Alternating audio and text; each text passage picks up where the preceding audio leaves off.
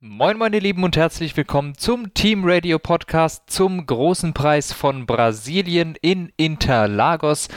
Ein Wochenende, das glaube ich keiner von uns so erwartet hat, weder von dem Drumrum noch von dem Qualifying, Sprintrennen und Rennausgang.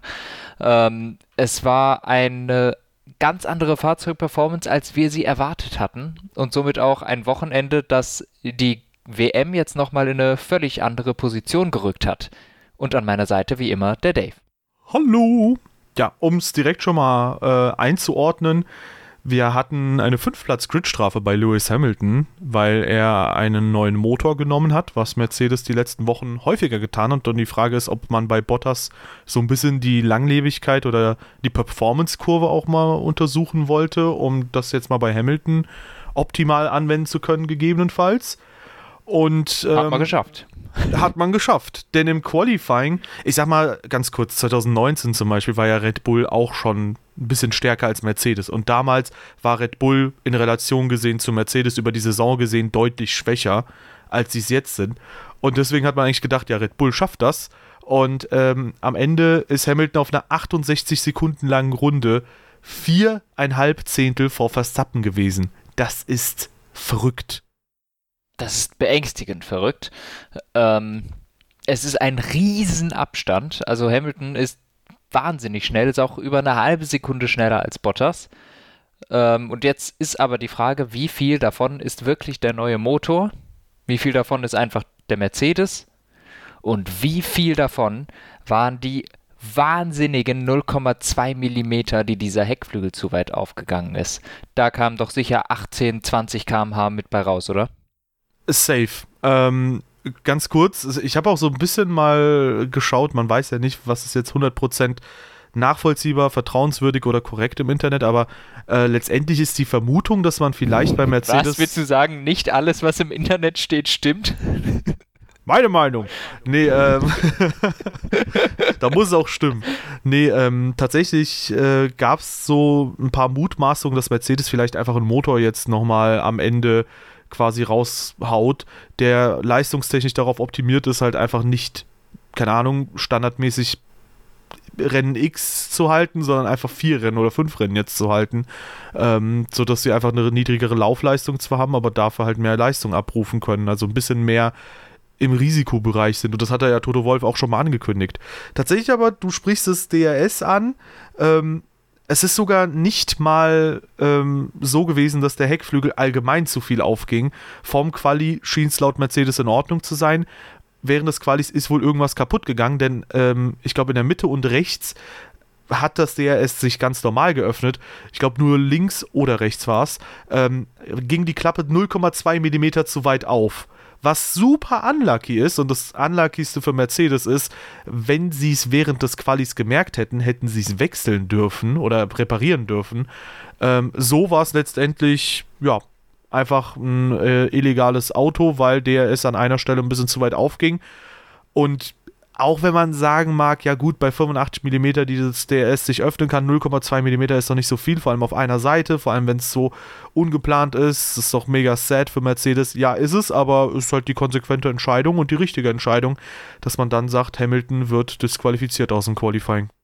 Ja, sehe ich genauso. Also es ist, äh, das ist so eine der Sachen, wo es keine Toleranz geben darf, und zwar bei eben genau solchen Abmessungen der Fahrzeuge, weil ansonsten werden irgendwann diese Abmessungen ausgereizt und dann wird geguckt, ja, ab wo ist die Grenze, wo ziehen wir eine Linie und die Linie muss genau da gezogen, wo sie ist. Und äh, insofern kann man sagen, ohne diesen DRS Defekt wäre Hamilton nicht 0,438 Sekunden schneller, sondern 0,431 Sekunden schneller gewesen als Max Verstappen. Dennoch ist es die richtige Entscheidung gewesen, ihn äh, zu disqualifizieren, weil das Auto hat nach dem Qualifying die, äh, die Tests der Legalität nicht bestanden. Und das ist eigentlich eine völlig klare Entscheidung meines Erachtens. Ja, finde ich auch. Also ähm, geht vollkommen klar. Es gab allerdings noch einen weiteren Zwischenfall am Freitag, nämlich äh, Max Verstappen hat den Heckflügel von äh, Lewis Hamilton nach dem Qualifying zweimal berührt und ja, hat letztendlich dafür 50.000 Strafe bekommen. Ich sag mal so, Das Auto steht im Park, äh, in dem Moment halt unter Parkvermehrregeln da. Ich finde es richtig, dass das bestrafungswürdig ist. Ob 50.000 jetzt in Ordnung ist oder nicht, ich glaube, das wird Red Bull und oder Verstappen überhaupt nicht die Bohne jucken, dass sie da diese Strafe bekommen haben. Verstappen meinte auch, ja, ein bisschen weniger FIFA-Punkte für mich. Ähm, letztendlich ist es halt aber auch schon ein Regelverstoß und äh, ja, war allerdings doch schon ganz lustig, dass dieser Freitag so krass viele Geschichten aufgewirbelt hat, die dann erst am Folgetag sich dann nach und nach aufgelöst hatten. Ja, also was, was da auch für Sachen dann im Internet rumkursiert sind, äh, sowas wie äh, Mercedes behauptet jetzt, dass der Flügel kaputt sei, weil Verstappen den angefasst hätte und sowas. Es hat sich dann irgendwann am Tag drauf rausgestellt, äh, dass das eine Ente war, dass äh, Mercedes das nie behauptet hat. Ähm, aber dann solche Sachen kursierten dann da auch wild im Internet rum. Hast du überlegt, gibt es jetzt eine Strafe für Verstappen? Da denkst du ja auch, um Gottes Willen, der fasst einen Heckflügel an und wird, soll er jetzt strafversetzt werden oder so, okay? Ich meine, eine Geldstrafe ist okay, weil irgendwas mussten sie machen, weil er ja was Verbotenes getan hat. Jetzt ist es aber so, es ist nicht das erste Mal, dass irgendwer ein Auto anfasst. Ne? Das gab es auch schon vorher. Das wurde bisher noch nie bestraft. Anscheinend wird es das jetzt.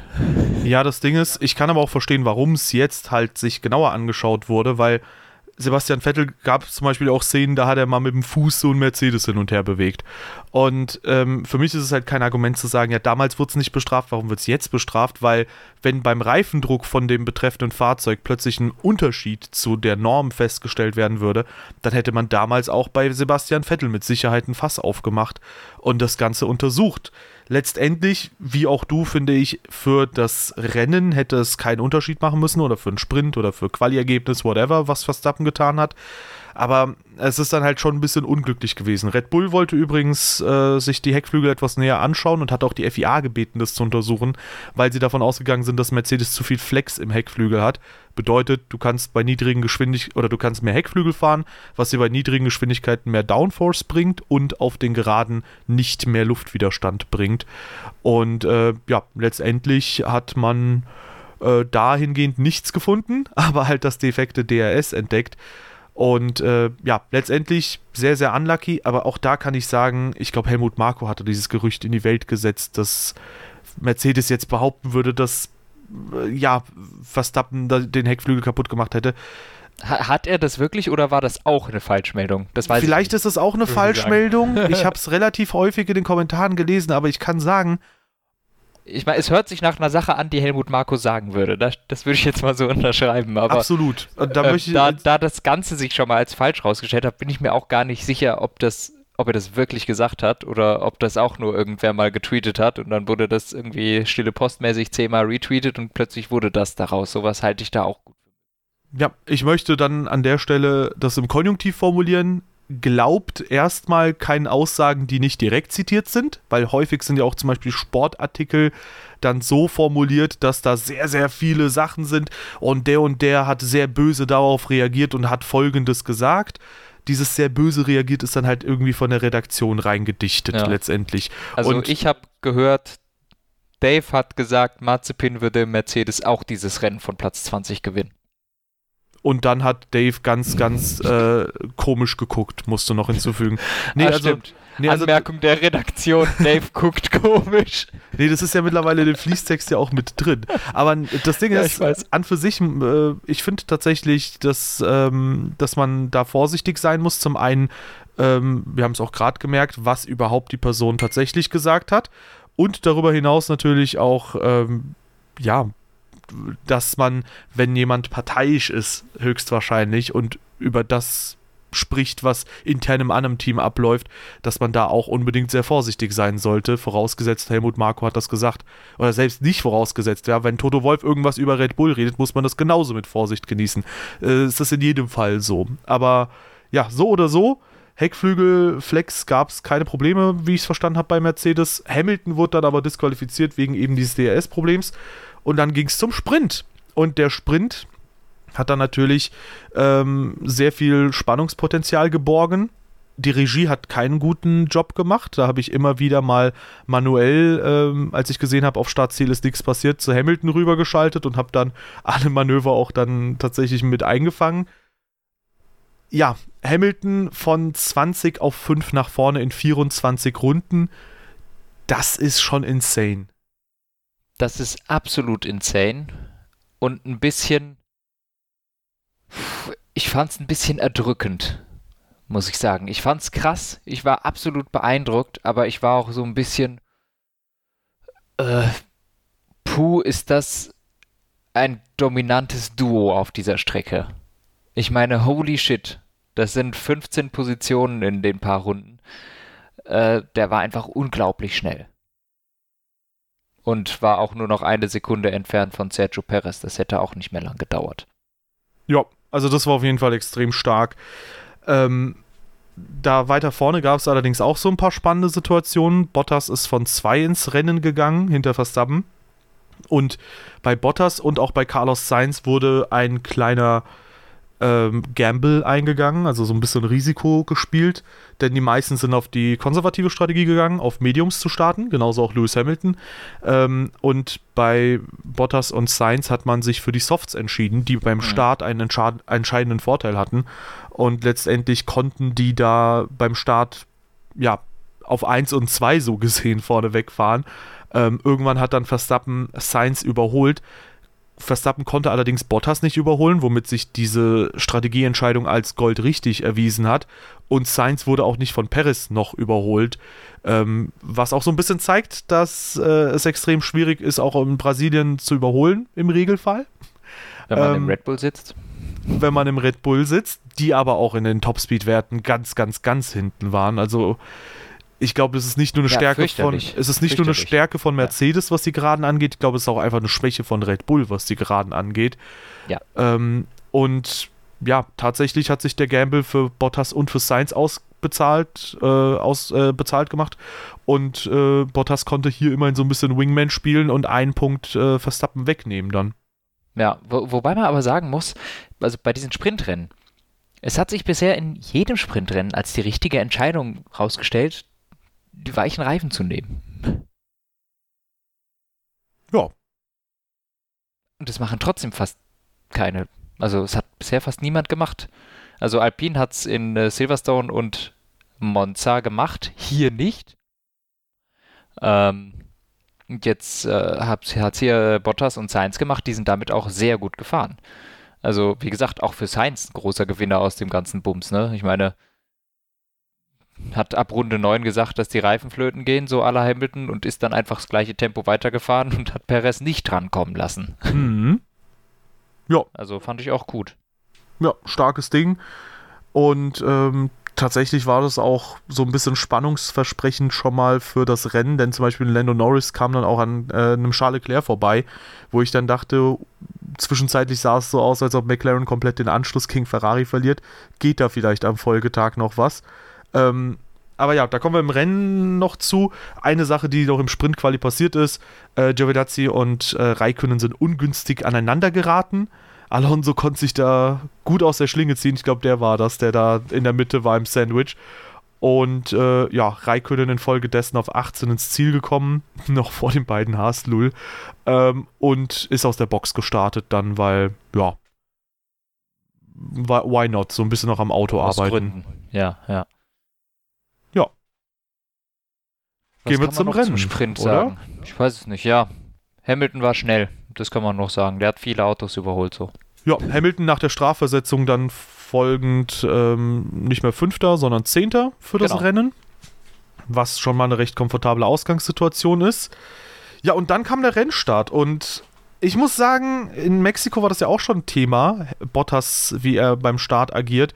Und hier war das wieder ein Thema. Und ich hätte nicht gedacht, dass Max Verstappen, wo es jetzt vertauschte Rollen waren, Verstappen startet hinter Bottas, mhm. ähm, dass Verstappen sich das Risiko zutraut oder das Risiko eingeht, Bottas quasi komplett von der Strecke zu drücken, was er letztendlich dann gemacht hat in der ersten Kurve, weil ich gedacht hätte, dass Bottas ein bisschen mehr Gegenwehr zeigt, weil das hatten wir in den letzten Jahren schon häufiger, ja, dass ein Hamilton irgendwie ab einem gewissen Punkt, wenn er Vorsprung verwaltet oder so, dass der da ein bisschen vorne nicht mehr ganz 100% Risiko letzte Rille geht, sondern dann wirklich, ja, mal in so einer Situation auch nicht maximal den Gegner rauspusht. ähm, was ihm dann zum Beispiel, zum Beispiel gegen Sebastian Vettel geholfen hat. Und Verstappen, der hat das einfach dann knallhart durchgezogen und er sollte Recht behalten. Gegen Bottas kann er es sich anscheinend in jeder Position leisten und Bottas lässt das halt mit sich machen, selbst wenn der Gegner quasi alles zu verlieren hat und er im Prinzip gar nichts. Mhm. Ja, das ist so ein bisschen the story of Valtteri Bottas. ich ziehe zurück. Also, ähm, gut, es war auch erstaunlich genug, dass Verstappen mal gut gestartet ist und äh, schon neben Bottas war, war nach wenigen Metern. Ähm, da war ich schon erstaunt. Und dann, klar, durch das Rausdrücken war der dann auch dreckige Reifen. War die logische Konsequenz, dass der glatt noch einen Platz verliert und plötzlich hatten wir eine Red Bull Doppelführung. Ne? Ähm, ich glaube, damit hat man auch nicht zwingend gerechnet. Relativ praktisch äh, ausgegangen, das Ganze. Ja, definitiv. Ähm, Im Start sonst, glaube ich, nicht so unglaublich viel, was äh, man thematisieren Norris könnte. hätten wir noch. Ah ja, stimmt. Gut, Sainz unglaublich schlecht weggekommen. Norris außen auf der schmutzigen Bahn. Und dann ist halt schwierig, das Ganze zu beurteilen. Aus meinem Gefühl würde ich fast sagen, ist dann Norris ein bisschen wieder zu früh auf die Linie gefahren von ja. Carlos Sainz. Ja, ja. Ich, ich, ich fand das relativ klare Sache. Also der ist einfach, der ist rechts vorbei und hat wahrscheinlich gedacht, der Sainz bleibt stehen, aber der war ja auch auf dem Gas. Und Sainz ist sogar noch nach links ausgewichen und äh, Norris ist aber so zügig dem vor die Kiste gefahren, dass er sich den Reifen quasi selbst kaputt gefahren hat am Sainz. Weißt du, was ähm, ich an der Szene ironisch halt, finde? Äh, nein.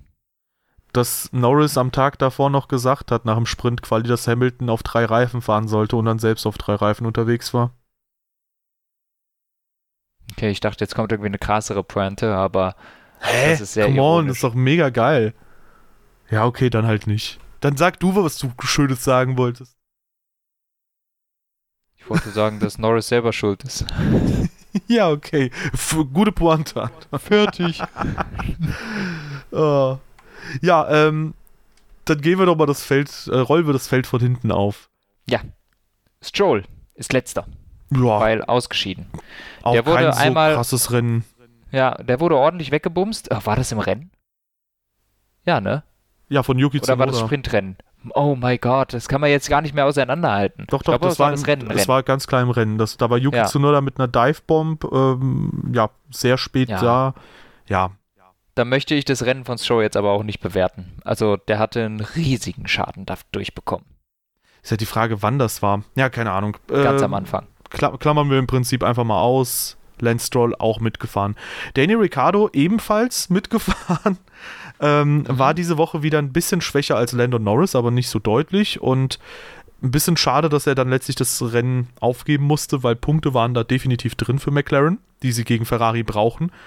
Ähm, so einfach blöd gelaufen. Ja, ja. Es, ja. Was, was hatte der für einen Defekt, weißt du es? Äh, irgendwas am Motor müsste es gewesen sein. Okay. Weil ich finde, sein, sein, sein ganzes DNF ist so ein bisschen unterm Radar gelaufen. Ich habe nur plötzlich gesehen, dass er ausgeschieden ist und ich wusste gar nicht weshalb. Ja, wenn man mal ehrlich ist, ist eigentlich das gesamte Rennen unterm Radar gewesen, so ein bisschen, ne? Ja, obwohl es ja auch spannende Situationen gab, so zwischen Gasly und den Alpinen und so, aber. Äh, ja, äh, gehen wir weiter. Schumacher, 18. Geschlagen von seinem übermächtigen Teamkollegen Nikita Mazepin. War einfach keine Chance dieses Wochenende. Zu Mick Schumacher, der hatte ja irgendwie einen Quersteher mal gegen ähm, einen Alfa Romeo ist da auch leicht gegen den geknallt, hat sich dann den Frontflügel kaputt gefahren. Ja. Würde ich sagen, Fehler halt von Schumacher, passiert, genau. aber trotzdem, man soll es benennen. Und Nikita Mazepin, der hat im Quali eine Runde weggeworfen, wurde dann sehr emotional, auch später im Interview. Und ich finde es cool, dass man da so ein bisschen gemerkt hat, dass Nikita Mazepin sich da auch wirklich reinhängt und das halt auch wirklich möchte, weil man manchmal so ein bisschen das Gefühl hat, der ist halt einfach so Daddy's Darling, der halt einfach jetzt gerade so ein bisschen Formel 1 Cockpit spendiert bekommen hat und feiert das einfach nur ab, aber nimmt es nicht so richtig ernst. Ähm, Im Endeffekt. Also, ja. Er, es, er versucht es zumindest. Genau, ich, ich meine, es liegt echt super viel Druck auf dem Jungen, weil der echt für alles, was er tut, auch auf der Strecke, für alles immer gehatet wird, wie schlecht er ist, wie langsam er ist. Und ich der hat wirklich Druck, dass er den Schumacher ab und zu mal schlagen kann. Und ich glaube, Brasilien war im Qualifying schon was, wo er dachte, hier hätte er die Möglichkeit gehabt, hier wäre er schneller gewesen. Er war auch im Qualifying nur grob zwei Zehntel langsamer als Schumacher. Sprich, da hat er wahrscheinlich eine Chance gesehen, er hätte ihn hier schlagen können. Auch im Sprintquali war er dann nur fünf Sekunden oder so dahinter. Das ist jetzt auch nicht die Welt. Also der war auf Augenhöhe mit Schumacher hier das ganze Wochenende. Ähm, und ich glaube, da ärgert es einen oder da ärgert es ihn dann natürlich schon sehr, wenn er, wenn er vielleicht die Möglichkeit gehabt hätte, vor Schumacher zu sein, weil ich glaube, er braucht das auch ab und zu mal. Der, diese, dieser ganze Druck, diese ganze ähm, öffentliche Wahrnehmung und sowas, die geht sicher nicht komplett an dem vorbei. Ja, klar. Ich finde auch, mittlerweile ist so der Mazepin-Hate also ich fand es am Anfang ähm, berechtigt, ihn zu kritisieren als ich meine, Person. Der ist immer noch ein Ass, ne? So ist es nicht. Ja, Aber klar, er ist jetzt als, halt da.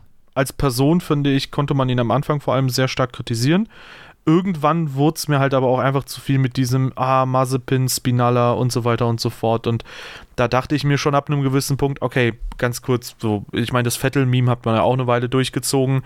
Aber gut, bei dem weiß man auch, der liest kein Social Media und der ist halt ein etablierter Fahrer. Ähm, und der kommt jetzt nicht komplett verunsichert in eine komplett neue Serie rein. Und ich finde, als Person konnte man ihn kritisieren, äh, Mazepin ich finde, du kannst immer noch viel Kritik an ihm ausüben, was so das Fahrerische angeht.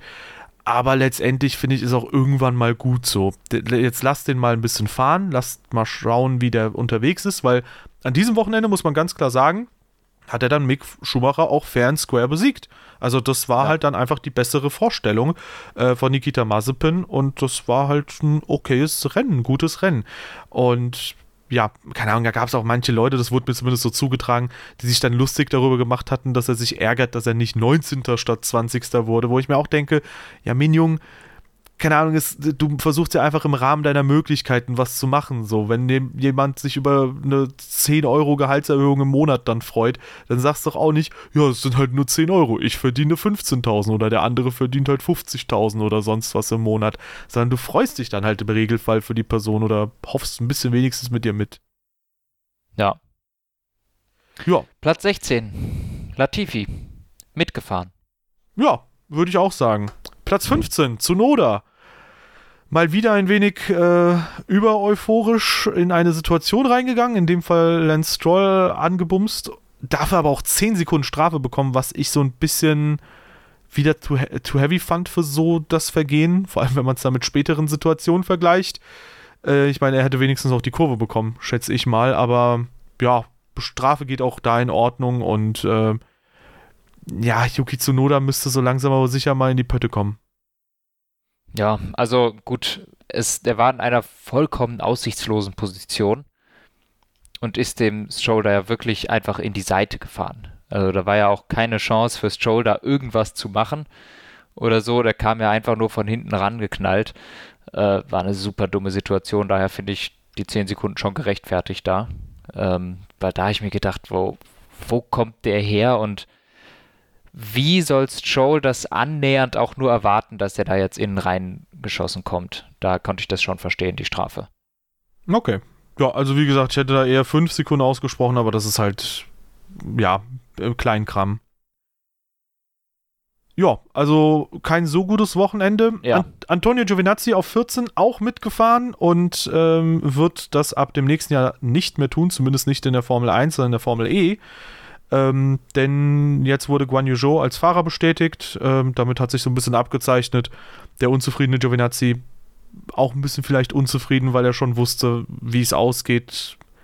Und oder vielleicht so in den letzten Zügen war dessen, sich nochmal im Team irgendwie zu halten. Keine Ahnung. Auf jeden ja. Fall RIP. Wir haben Rüssel, äh, Rüssel. Wir haben R Russell vergessen. Russell. Ja, ich würde sagen, fast schon. Lass uns, einfach, lass uns die Fahrer einfach mal abgehen, weil bei Zunoda haben wir ja. auch Gasly nicht vorweggenommen. Gehen wir einfach Stimmt. die Liste durch. Ja, Russell mitgefahren, Raikkonen mitgefahren, Vettel mitgefahren. Keine Ahnung, kann man alles nicht viel zu sagen, mein Gott. Wir, wir, kommen eh zu den ganz großen Szenen gleich noch, ne? Ja, es wurde nicht, es ist nicht viel passiert ansonsten. Vettel war einmal im Bild und zwar als er Zunoda überholt hat, während dann auch noch Alonso mit durchgeschlüpft ist. Ähm, ansonsten habe ich von Vettel auch nichts gesehen im Rennen. Ja, richtig. Ähm, ja, darüber hinaus gehen wir weiter zu Fernando äh, zu Lando, Lando Norris. Ja, den hatten wir kurz vorhin, da hätte ich fast äh, jetzt übersprungen. Ja, also gutes Comeback. Gemessen an dem Start, gutes Comeback. Ja. Ja, und der durfte dann auch noch einen vierten Reifen dran machen, zum Glück. Also äh, war dann auch okay. ja, sehr gut. Du weißt, wie du mich kriegst. Ähm, immer. Sauber. Ja, du, du kriegst mich immer. ähm, auf Platz 9 und 8 haben wir dann die beiden Alpinen. Auch sehr unauffälliges Rennen tendenziell. Auffällig war nur, dass sie am Ende von Alpha Tauri überholt wurden. Ich glaube, Alonso hat eine Ein-Stop-Strategie gemacht, was ihn Ocon so ein bisschen. Auch. Ach, Ocon auch, krass. Was, was sie so ein bisschen nach vorne gespült hat. Alpine wie immer so ein bisschen die Wundertüte. Funktioniert mal in einem Practice sehr, sehr gut. Ich glaube, im Samstagstraining waren es auf 1 mit Alonso. Aber ansonsten. Das war auf jeden Fall die True Pace.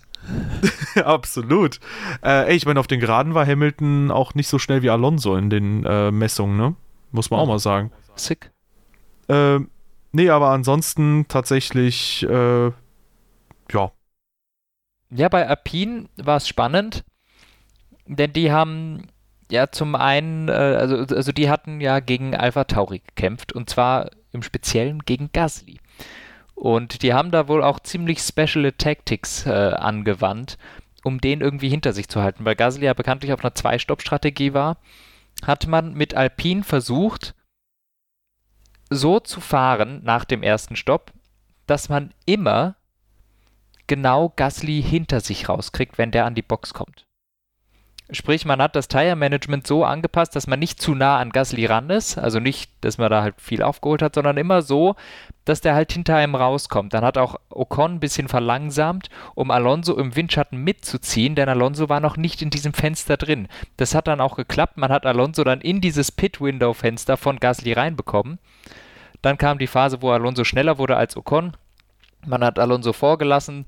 Äh, Gasly hat dann irgendwann Ocon überholt äh, und Alonso konnte Gasly nicht hinter sich halten. Der ist dann auch noch wieder da vorbei und äh, somit war es dann auch wieder gegessen. Dann hat Alonso fairerweise die Plätze wieder getauscht.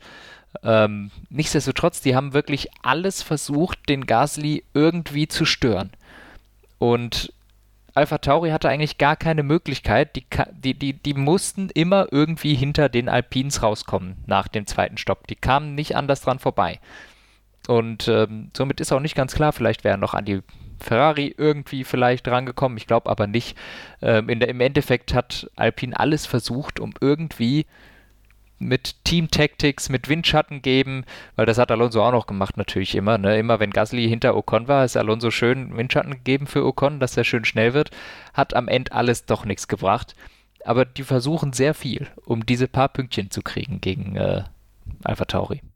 Ja, und im Endeffekt hat es zwar nicht geklappt, den äh, Gasly hinten zu halten, aber sie haben sich echt äh, ziemlich, ziemlich gut angestellt, finde ich. Ähm, ja, im Endeffekt gute, gute Strategie, äh, Special Tactics und damit P8 und P9. Damit bleiben die beiden Teams punktgleich von 104 Punkten jeweils, nee, 106 Punkten jeweils auf 112 Punkte ähm, das ist halt schon ziemlich äh, stark. Und wenn man jetzt mal eine Sache halt aber dann wiederum aus äh, oder mit einbezieht, äh, ohne Yuki Tsunoda mit einem etwas erfahreneren zweiten Fahrer. Ich mhm. behaupte mal, mit Danny Quiert wäre man jetzt safe Fünfter.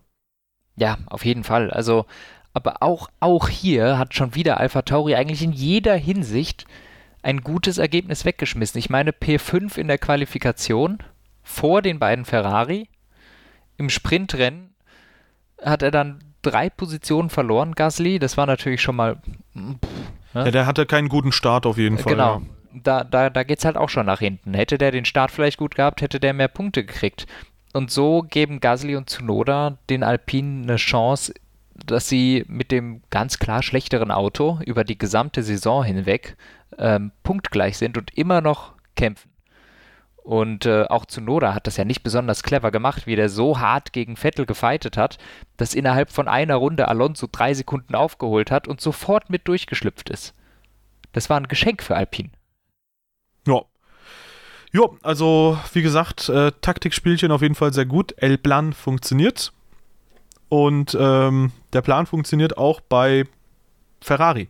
Die haben nämlich mittlerweile durch jetzt P5 und P6 im Rennen durch äh, den einen Extrapunkt für Carlos Sainz im Sprint-Qualifying 31,5 Punkte Vorsprung zu McLaren, wo man vor drei Rennen nicht gedacht hätte, dass das so krass in Richtung Ferrari schlägt, das Pendel. Aber ey, nach all der Kritik, die wir letztes Jahr hatten, die haben so einen guten Job abgeliefert. Und klar, die sind immer noch relativ weit hinter den Mercedes und den Ferrari so, gemessen an dem, wo sie vor zwei Jahren, vor drei Jahren und so waren.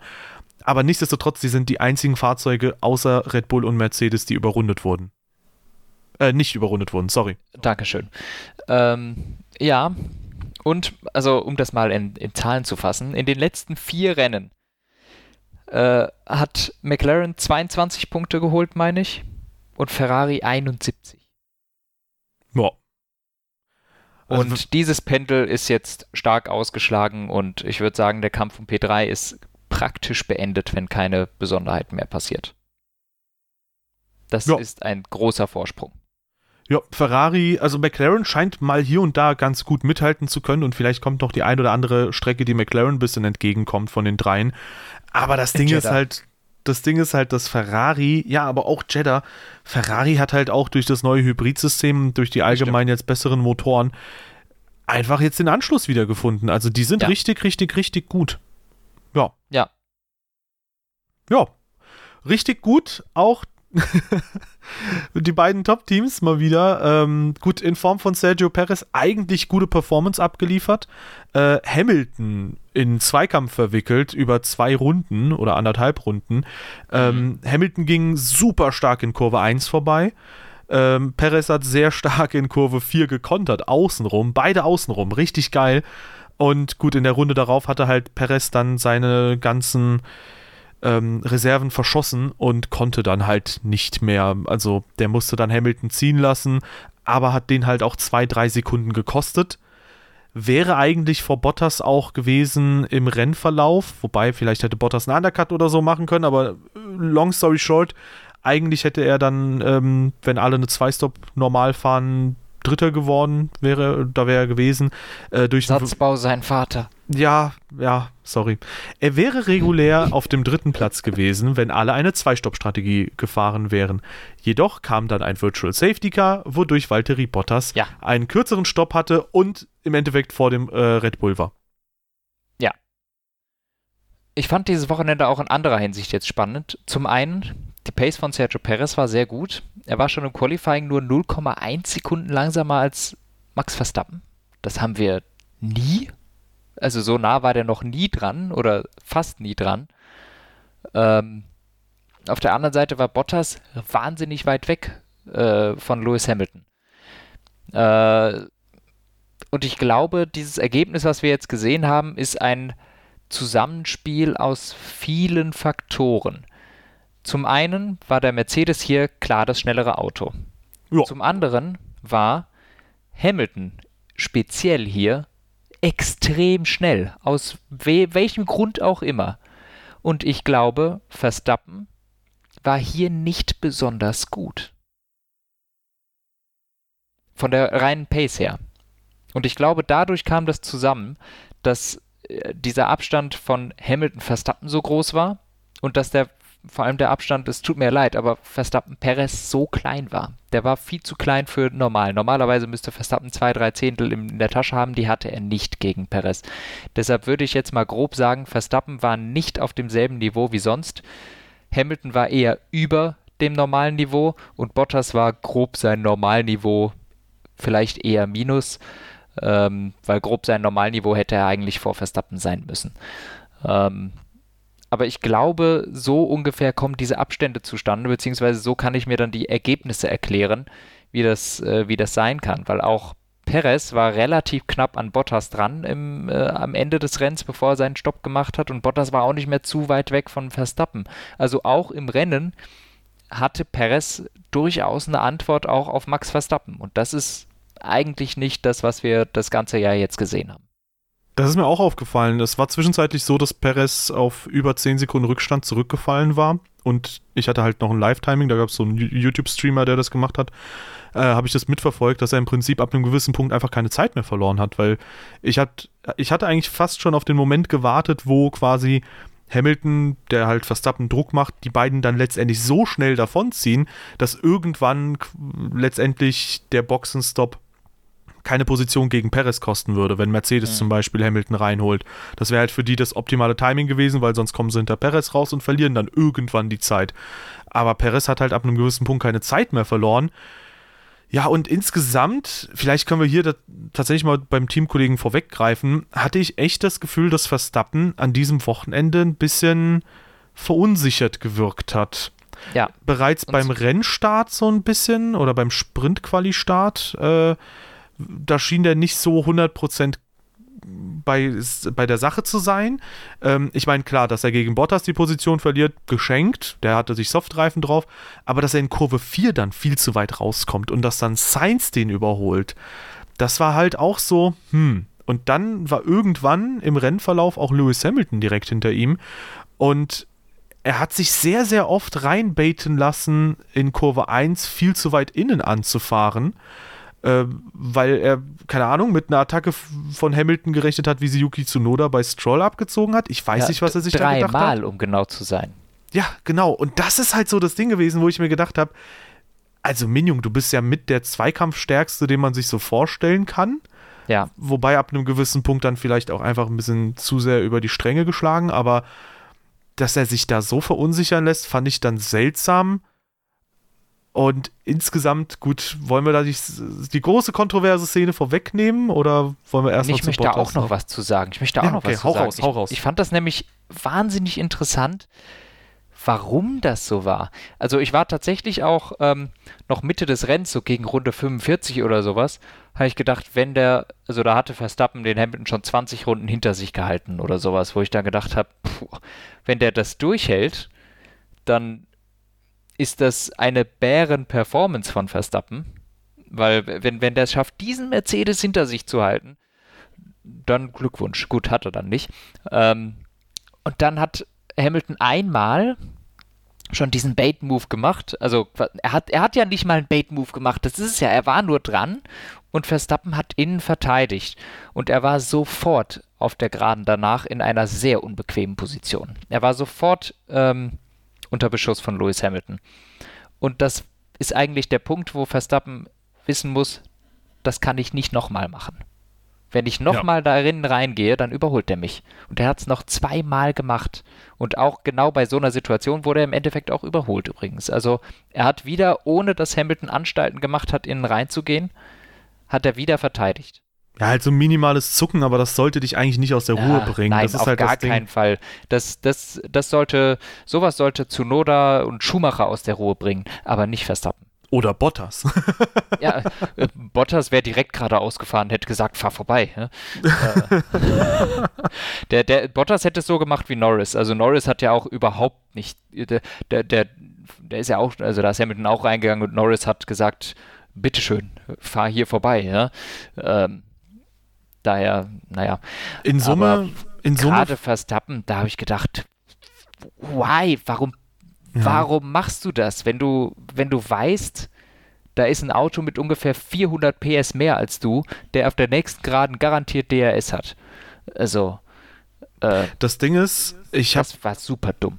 Ich, ich muss sagen, ähm, also ich, ich hab, kann natürlich nur Vermutungen anstellen, Mutmaßungen anstellen, aber ich kann mir halt eine Sache vorstellen und ähm, das bezieht sich da so ein bisschen darauf, äh, in was für einer Position er sich überhaupt dann begibt, weil wenn du auf Pole oder auf Platz 2 startest, direkt nach Rennen ein, äh, Kurve 1 die Sache anführst und im Prinzip nichts zwischen dir und dem Rennsieg steht, dann äh, gehst du schon, Kimi rastet im Hintergrund aus, ich glaube, der hat da wieder, möchte widersprechen, aber okay. Ähm, nee, dann gehst schon davon aus, dass du das Rennen auch gewinnen wirst. Wenn irgendwann halt ein Mercedes hinter dir steht und dann einfach dich unter Druck setzt, der quasi gestern noch auf dem letzten Startplatz war und dann nochmal 5 Sekunden irgendwann drauf bekommen hat und dann quasi eine Last to First in 95 Runden versucht. Ich kann mir dann vorstellen, dass er sich dann schon in dem Moment so ein bisschen gedacht hat, alter Falter, was geht denn hier ab? Und dann, und das hat, ist dann irgendwann in dieses eine Manöver gegipfelt in Kurve 4 hinein, wo jetzt endlich auch die Onboard mal da ist, ähm, nach ein paar Wochen gefühlt. Ähm, wo er halt, finde ich, relativ verzweifelt wirkt, irgendwie diese Führung noch durchzubringen. Und das ist für mich so ein bisschen Signal dafür, dass ich jetzt, nachdem wir letzte Woche in Mexiko gedacht haben, okay, was soll Mercedes noch machen? Jetzt hat Mercedes entweder mal wieder das schnellere oder das langsamere Auto. Das wissen wir für die nächsten drei Wochenenden halt immer noch nicht, auch wenn der hier übermächtig schien.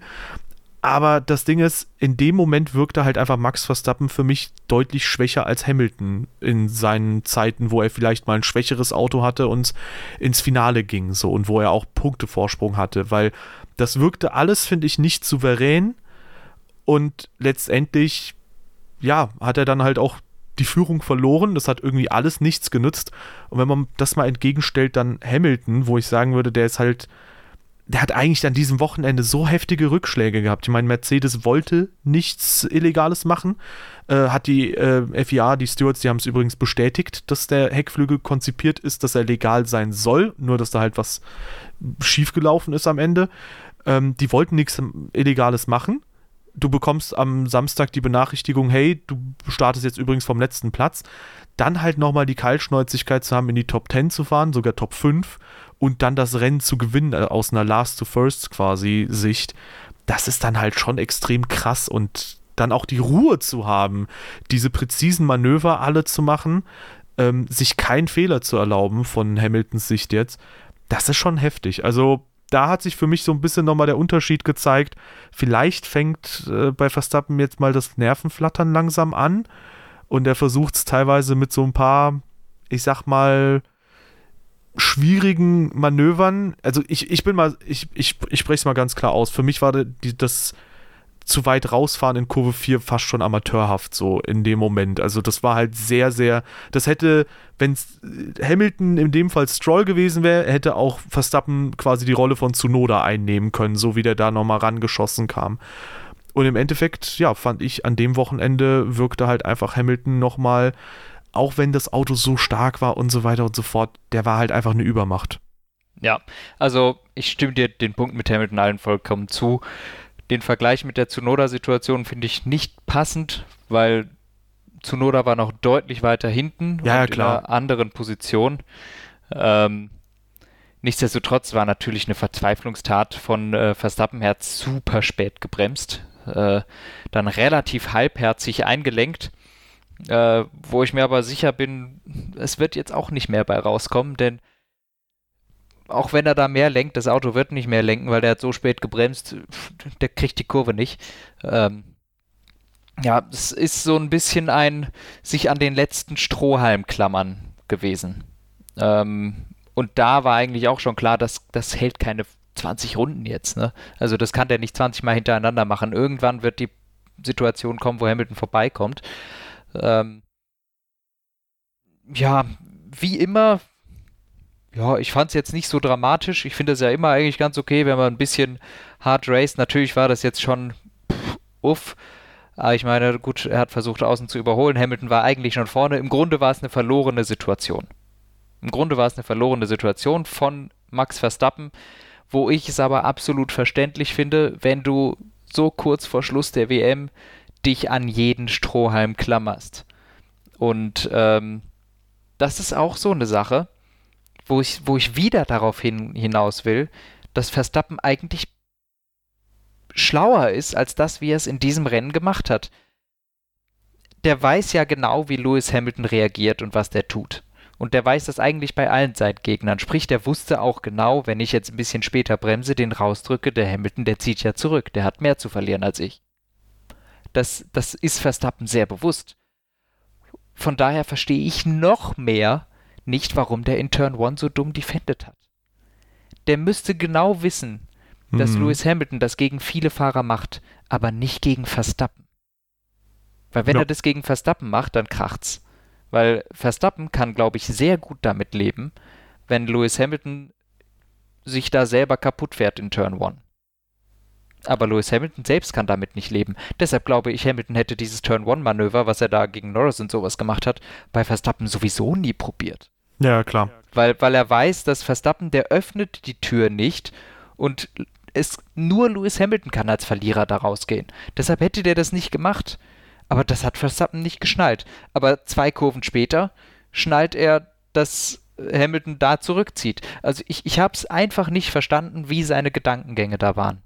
Ja, muss Deshalb muss ich sagen, ich fand es stark, wie er ihn so lange zurückgehalten hat, aber im Endeffekt war es dann einfach nicht gut genug. Und wo du jetzt gesagt hast, eigentlich das, das ganze Jahr lang, und ich muss auch, ich glaube, wir haben es auch mehrmals gesagt, über das Jahr hinweg, eigentlich Verstappen der bessere gewesen, weil auch Hamilton hat sich besonders zu Beginn der Saison viele Schnitzer geleistet. Aber jetzt, wie du es gesagt hast, beginnt vielleicht einfach so ein bisschen das, äh, das Nervenflattern bei, bei Verstappen. Und das Rennen war jetzt das erste Anzeichen dafür, dass er schon nervös geworden ist, wo ich mir aber auch sicher bin, natürlich wirst du nervös, wenn du schon hörst, ah, mein Rivale von P20, 20 Minuten später sagen dir, ja, good job, Lewis ist P5, da kriegst du direkt schon mal, mhm. und dann weißt du, ach du Scheiße, also ist völlig egal, wie ich starte, der, der ist mir nach 10 Runden im Nacken. Ja, also und, ich äh, möchte, ich, ich möchte. glaube, das ist dann ein anderer Mindset. Ja. Ja, ich möchte eine Sache kurz vorweg nochmal sagen. Äh, das sollte auch nicht als Vergleich dienen, die Szene mit Yuki Tsunoda, sondern im Prinzip nur eine Analogie sein, weil äh, als Vergleich dient das eh nicht gut. Im Prinzip passen da verschiedene Sachen nicht. Sowas wie ähm, Tsunoda hätte wahrscheinlich auch die Kurve bekommen, Verstappen hat sie nicht bekommen, zum Beispiel dann auch.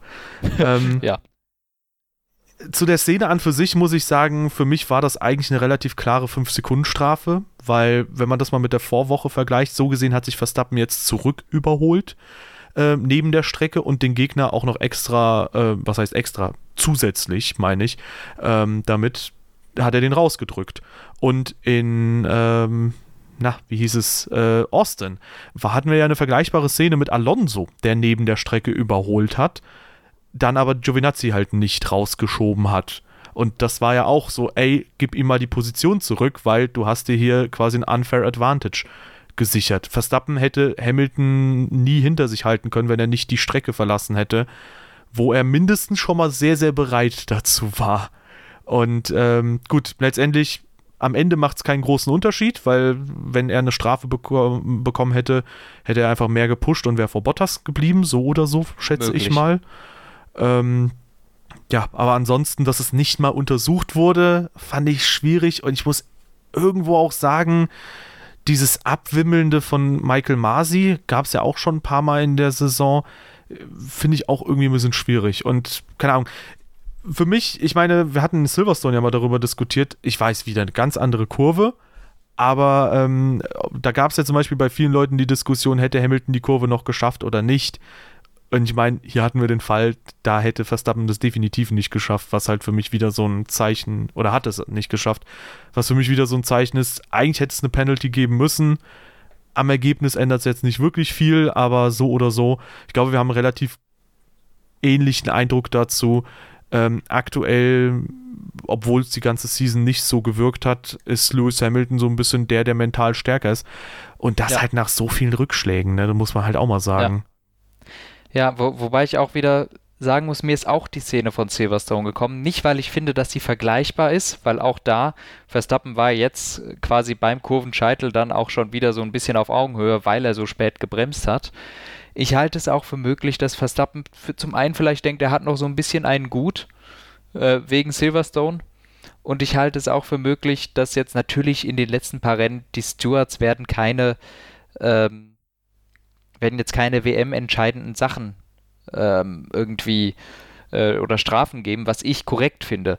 Weil ich, ich habe dann lieber genau sowas, wie ich es jetzt habe und gar keine Strafe, als dass irgendwelche Situationen passieren und dann gibt es eine 5-Sekunden-Strafe und äh, Verstappen fährt als erster über die Linie, Hamilton als zweiter, Hamilton gewinnt. Äh, mhm. Das finde ich noch viel komischer, wenn solche Sachen die WM entscheiden. Aber findest du nicht, dass dann der Falsche gewonnen hätte, so ein bisschen auch? Zumindest in dem Rennen? Also nee. würdest du dann sagen, der Sieg ginge klar, wenn Verstappen da jetzt gewonnen hätte? Ich finde, das hätten Geschmäckle. Nee, finde ich nicht. Na okay, dann sehen wir das ein bisschen anders. Ist er halt vorne geblieben. Also zum einen ist er es nicht. äh, zum anderen ähm, ich fände ne, es hätte ein viel größeres Geschmäckle, wenn, wenn es durch eine Strafe so gewesen wäre. Dann wäre es so ein bisschen, puh, dann hätte das so ein Geschmäckle gehabt wie Hamilton, wie äh, Vettel Hamilton in Kanada. Das wirst du nie wieder los. Ja, aber das Ding ist, ich finde halt, die Strafe wäre dann gerechtfertigt gewesen und da wäre dann der Punkt, wo ich sagen würde, Weißt du, ich, ich weiß nicht, ich fände es jetzt irgendwie falsch zu sagen, ja gut, jetzt geht es um die WM, jetzt machen wir keine es, Entscheidung mehr. Es geht mehr, ja die ganze Zeit die schon um die WM. Und ja, ich finde, ich finde da, du, du, wenn man das auch da schon wieder, wenn man das in Relation setzt mit anderen Incidents, die wir hatten, ist das eine 5-Sekunden-Strafe, was Verstappen gemacht hat. Ganz klar. Aber wenn man dann wieder guckt und das in Relation setzt mit Silverstone, dann ist die Silverstone-Strafe viel zu wenig gegen Hamilton gewesen. Weil das war ein Abschuss, der zu einem Nuller gesorgt hat für den direkten WM-Rivalen und man selber hat gewonnen. Dann ist die Strafe Silverstone viel zu schwach. Deshalb ist es. Wobei ähm, die FIA sich auf die Fahne schreibt, dass im Endeffekt das Ergebnis keinen Einfluss auf die Strafe ja, haben soll. Aber, hat es aber. Und das, das ist auch so und das bleibt auch so. Ähm, denn im Endeffekt ist es auch so, ich glaube, dass die WM-Rivalen untereinander, dass die einfach weniger hart bestraft werden als jeder andere. Weil eben, weil eben da die FIA und die Stewards nicht so stark reingreifen wollen. Aber unter dem Vorwand finde ich es aber trotzdem, äh, also ich finde es trotzdem seltsam, weil warum gibst du dann, also warum disqualifizierst du dann ein Team, äh, weil das halt, weißt du, wenn du nicht in den WM-Kampf eingreifen willst? Ich finde dann weil diese Disqualifikation auch weird. Gibt. Weil es da keinen Ermessensspielraum gibt. Na gut, ich finde halt bei den Aktionen auf der Strecke darfst du halt auch im Endeffekt den Shift nicht so stark machen, dass du im Prinzip alles tolerierst, weil prinzipiell, was ist, wenn Verstappen Hamilton so von der Strecke fährt, dass der im Endeffekt im Reifenstapel landet? Da kannst du halt auch nicht sagen, ja gut, so let them race, das sind halt die WM-Rivalen. Dann gibt es die Strafe und ich kann dir auch genau sagen, welche es gegeben hätte. die gleiche, wie Hamilton sie in Silverstone bekommen. Er hätte eine 10-Sekunden-Strafe bekommen, auch wenn Hamilton rausfliegt. Ja, klar, aber. Was dann wieder total lächerlich ist, weil dann denkst du dir, jetzt schießt er seinen Kollegen ab, kriegt eine 10-Sekunden-Strafe und wird Zweiter. Das kann es doch nicht sein. ja, aber das ist halt genau dann der Punkt, weißt du, wenn du halt das dann bestraft hättest. Ich, ich finde halt eine 5 Sekunden und eine 10 Sekunden Strafe ist wieder was anderes und ja, eine 5 Sekunden Strafe. 5 Sekunden Difference. Ja, 5 Sekunden sind 5 Sekunden. Sehr kleiner Unterschied. Fünf Weil Sekunden sind fünf Sekunden, ja. Aber im Endeffekt, äh, weiß ich nicht. Ich, ich fände es halt falsch zu sagen, so, ey, ihr dürft euch von der Strecke fahren, weil das war jetzt eine ganz klare Situation. Verstappen hat die Kurve nicht bekommen und hat seinen Gegner von der Strecke geschoben. Äh, und nicht nur knapp, sondern halt sehr, sehr deutlich so. Ich meine, man redet ja viel über dieses, in Anführungszeichen, adaptive Untersteuern. Ähm, hier hatten wir halt nicht den Fall, wo jemand die Strecke, also auf der Strecke bleibt, sondern die verlassen halt beide klar die Strecke. Weiß ich nicht. Ja. Also meiner Meinung nach war das eine ziemlich klare 5-Sekunden-Strafe, ungeachtet dessen, was im Endeffekt dann auf der Strecke entschieden wird oder nicht wird. Ja, und weil das Ganze noch nicht genug ist, es ist nicht lange her, heute ist Dienstag und äh, ihr wisst es sicher schon, äh, Mercedes hat jetzt äh, schon Beschwerde eingelegt und requestet ein Review des ganzen äh, Vorfalls. Ungefähr vor einer halben Stunde, während wir geredet haben, ist dieses oh. Statement reingekommen. Echt krass. Ja. Mercedes AMG Petronas F1 team confirms that we have today requested a right of review under Article 14.1.1 uh, of the International Sporting in relation to turn 4 incident between car 44 and uh, 33 on lap 48 uh, bla bla bla, uh, on the basis of new evidence unavailable to the stewards at the time of their decision. Also sie kommen mit einem äh, Video, wo Karun Shantok zeigt, äh, nein, Spaß. Ähm, es ist wahrscheinlich sie haben, einfach das Video, das jetzt da ist von. Sie haben Bottas Verstappen. die Linie nachfahren lassen von Verstappen. Vielleicht auch sowas, ja. so, dann Bottas Last-Minute-Flug noch nach Katar. Ja, ähm, also äh, sind jetzt alle so ein bisschen auf Krawall gebürstet. Toto Wolf hat ja auch gesagt, im wird, Prinzip, ja, dass. Es wird äh, genauso nichts bei rauskommen wie bei allen anderen Beschwerden auch immer. ich fände es auch ehrlich gesagt falsch. Also ich finde, wenn du so eine Strafe aussprichst während des Rennens, ja, dann finde ich aber auch, musst du die doofen Onboards auch zur Verfügung haben, weil das ist sonst zu sagen, ja, wir hatten die Onboard nicht zur Verfügung, deswegen konnten wir das nicht bewerten und im Zweifel für den Angeklagten ist halt auch irgendwie falsch. Aber im Endeffekt, äh, ich fände es jetzt falsch, wenn es im Nachhinein auch eine Strafe gäbe, weil Verstappen stellt sich natürlich auf das Szenario ein. Wenn der im Endeffekt ähm, weiß, eine 5-Sekunden-Strafe steht an, dann trödelt der auch nicht rum, bis er irgendwie nur drei Sekunden vor Bottas ist. Gut, könnte man auch sagen, ja, dann push halt mehr so. Im Zweifel solltest du mehr pushen, aber fände ich auch irgendwie komisch. Ja, aber im Endeffekt, es gab ja sowieso an diesem Wochenende sehr viele Stimmen, sehr viele unzufriedene Stimmen, auch von Toto Wolf halt, weil es durchaus möglich ist, unter Park Fermé-Regeln ähm, die bestehenden Komponenten auch zu ändern, was ich so auch nicht wusste. Zum Beispiel darfst du, wenn du einen Heckflügel hast, ähm, wo du sagst, ja gut, der könnte vielleicht beschädigt sein oder sonst was, darfst du halt den baugleichen Heckflügel mit denselben Specs und so weiter und so fort ähm, dran packen, was natürlich Möglichkeiten äh, ja. öffnet, dass du sagst, wir bauen Heckflügel, der im Prinzip nur ein Rennen hält, nach dem Quali wechseln wir den und dann im Rennen bauen wir noch einen neuen ein und sparen vielleicht Gewicht oder sonst was. Und ich finde, wenn man so, ich meine, es ist halt sehr leicht mit dem Finger auf Mercedes zu zeigen, nach den sieben Jahren, wo sie sehr, sehr stark waren jetzt, und zu sagen, ja komm, ihr beschwert euch, aber irgendwo sehe ich halt auch den Punkt von Toto Wolf, dass es halt einfach alles sehr unlucky gelaufen ist, dass die halt im Endeffekt ja, bestraft wurden, disqualifiziert wurden, während so eigentlich hat man auch dann mitbekommen, viele Sachen relativ wenig bü bürokratisch dann auch äh, im Hintergrund erledigt werden. Im Endeffekt, die Disqualifikation, bleibe ich dabei, ist dann halt trotzdem korrekt, aber dass dann so ein bisschen der Ärger groß ist, verstehe ich dann auch schon. Ich habe ja. Verständnis dafür. Ja, ich würde mich auch ärgern. ja, aber äh, bin mal gespannt, was da rauskommt. Also 5 Sekunden Strafe wäre auf jeden Fall heavy. Ähm, kommen wir vielleicht noch mal ganz kurz zu Bottas. Okayes Rennen. Ja. ja. Hat er den Start verloren und danach auch Bottas nicht allzu weit weg jetzt von Hamilton. Ne? Also 13 Sekunden, klar, er war nicht ganz auf der Pace, aber auch zwischenzeitlich konnte mithalten, grob, und war auch nicht schlecht unterwegs. Also ähm, unterstreicht natürlich die gute Performance des Mercedes. Auf der anderen Seite, ja, okayes Rennen von Bottas. Ne? Ich finde eine Sache super schade, nämlich die haben ihn in Runde 30 reingeholt und äh, von den Mediums gewechselt während des Virtual Safety Cars. Ähm, und ich finde es super, super schade, dass Bottas dann nicht durchgefahren ist. Weil, wenn Bottas ähm, durchgefahren wäre, kann ich mir durchaus vorstellen, dass der da auch nochmal irgendwie da vorne hätte irgendwie eine Rolle spielen können um P2 oder so. Ähm, Vielleicht ja, aber im Endeffekt wollte man, glaube ich, sich von einer Drei-Stopp von Red Bull covern oder so und die halt nicht ermöglichen, weil man sonst immer hinter Bottas rausgekommen wäre. Verstehe ich die Logik aber auch nicht, weil wenn Red Bull halt drei Stop fährt, irgendwann werden sie auf Bottas auflaufen, selbst wenn er nur einen Stop macht. aber Im so Endeffekt oder so. ist es jetzt so gelaufen. Ja. Ähm, Besser für die WM, wenn nicht noch ein Auto zwischen den beiden ist. Ja, weiß man nicht, ne? Je enger, desto besser, hieß es ja eine lange Zeit. Ich finde ähm, aber tatsächlich an dem Wochenende Lewis Hamilton 10 von 10. Also da haben auch viele, viele andere schon ihre Lobeshymnen drauf gesungen. Sogar die beiden Ferrari-Fahrer haben den höchsten Tönen gelobt und gesagt, ey, das ist halt einfach nicht nur das Auto, das ist halt auch einfach der Fahrer, der gigantisch gut ist. Zweifellos, ja.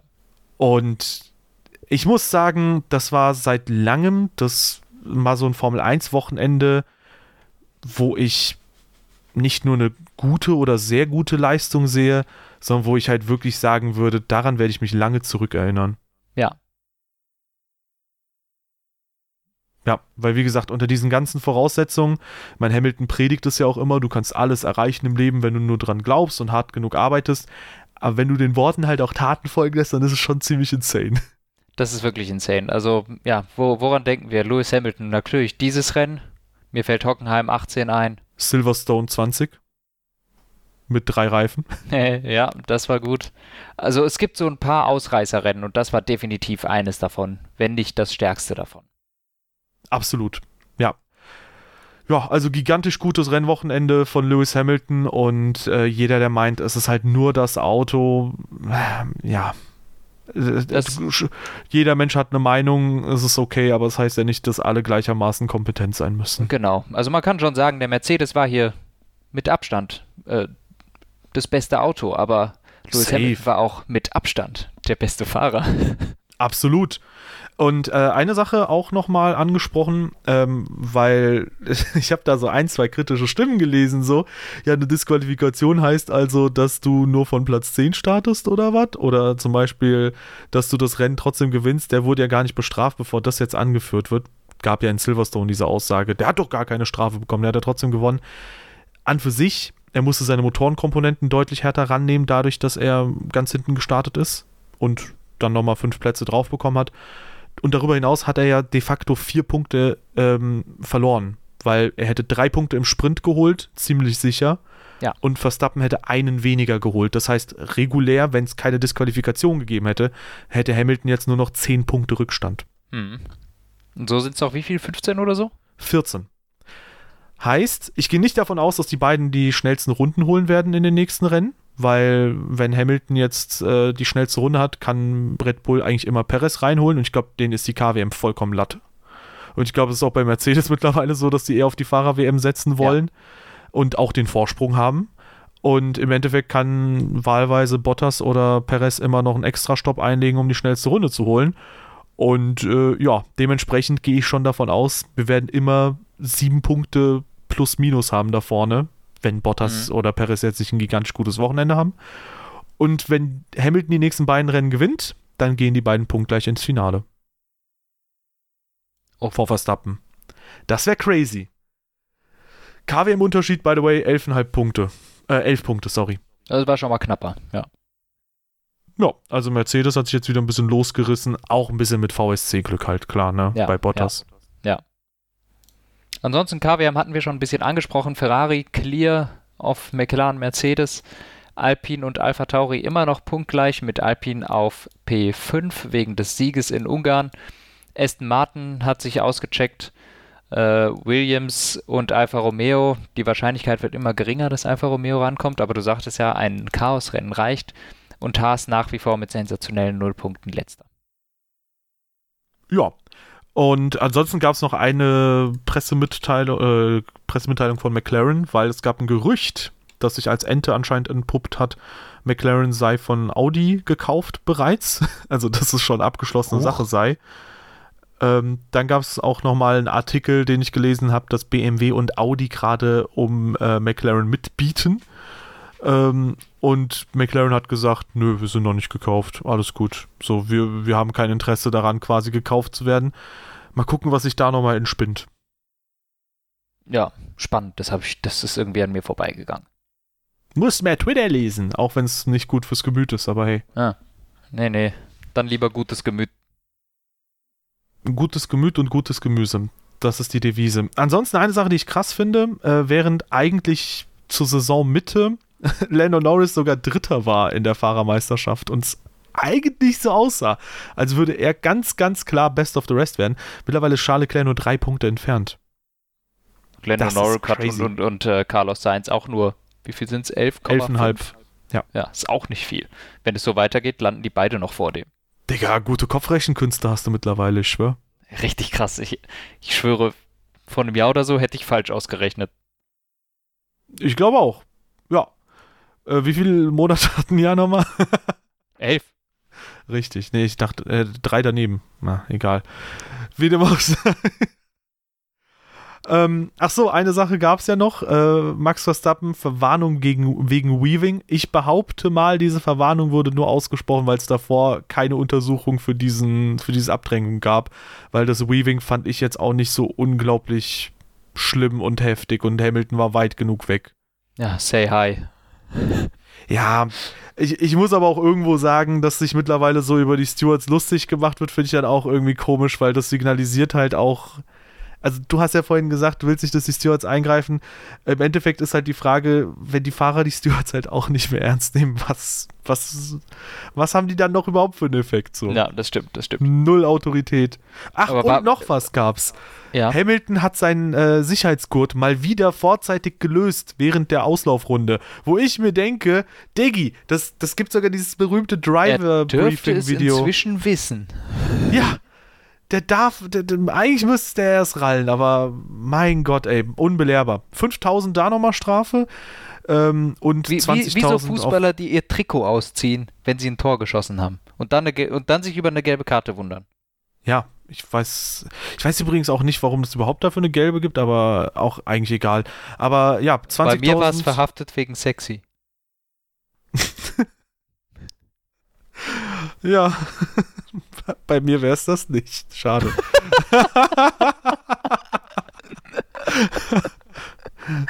Wobei bei mir gäbe es auch nicht so eine hohe Gefahr, dass man da Nippel sieht in gewissen Regionen, wo das ein bisschen schwierig ist. Also eigentlich ist die Frage, ob es bei mir so ein Problem wäre. Egal. Ähm, wie auch immer, wir sind vom Thema komplett abgedriftet. Achso, 5000 Strafe plus 20.000 auf Bewährung, oh wenn er es nochmal macht. Ist die Frage, ob er dann 20.000 plus nochmal 5.000 zahlt oder halt 20.000. Keine Ahnung. Äh, so oder so äh, auch da folgerichtig, dass es keine rennentscheidende Sache war, weil, ja. naja. Einfach einen Dauerauftrag einrichten. Übrigens, das Meme-Potenzial, das es hier gab, war auch Baba. Ich habe Toto Wolf mittlerweile schon auch als Twitch-Emote drin, in zwei Ausführungen mit dem Finger, den er äh, quasi in die Kamera zeigt. Ja. Ähm, Finde ich auch super geil. Und darüber hinaus äh, Sebastian Vettel, wo es hieß, ja, ich berühre jetzt mal Hamiltons Heckflügel. Nee, Spaß. Ach, ich nehme den Frontflügel, vielleicht kostet das nur 25k. Ja, ja. Und Lewis Hamilton, der den Funkspruch bekommt. Fass bitte im Park bei mir keine Autos an. Das ist auch alles so gut einfach. Ja, geil. Ey, aber ich muss ehrlich gestehen, ich dachte, okay, wir sind bei über einer Stunde. Ich habe gerade auf die Länge geguckt und habe gedacht, okay, wir sind bei unter einer Stunde, aber nee, wir sind drüber. Ja, schließen wir das Ganze ab? Wie, wie erdrückt. Ah, nee, wir sind, wir sind drüber. Ja, ich dachte, dass wir, das ist, also wir haben ja schon ein paar langweilige Rennen gehabt, die, wo wir richtig lange gequatscht haben drüber. Tschüss, Bruder, wir haben sogar über, was war das letzte Rennen? Mexiko. So, äh, Mexiko, wir haben selbst da 40 Minuten oder sowas vollgekriegt. Ja, aber manchmal haben wir so krasse Aufnahmen, wo wir in der Dreiviertelstunde die krassesten Rennen ever abspulen. So einfach bam, bam, bam, bam, bam. Aber ich dachte, dass es heute wieder so ist, aber angemessene Länge für dieses Rennen, würde ich behaupten. Ist okay, ja. Ja. Meine Lieben, ähm, Anton wurde nicht nur für verhaft, äh, verhaftet wegen sexy, sondern er hat auch eine angemessene Länge. mhm. Bei sich. Bei mir ist es halt wieder anders. bei mir sieht man halt wie bei den Nippeln auch da nichts, äh, vielleicht. Es wird immer weirder. Ähm, vielen Dank fürs Einschalten, ihr Lieben. Äh, Wenn es euch gefallen hat, lasst uns gerne eine Bewertung auf der Plattform eurer Wahl da. Gern Follow da lassen und äh, die Social Media Kanäle der Beschreibung auschecken. Haut rein. Ciao.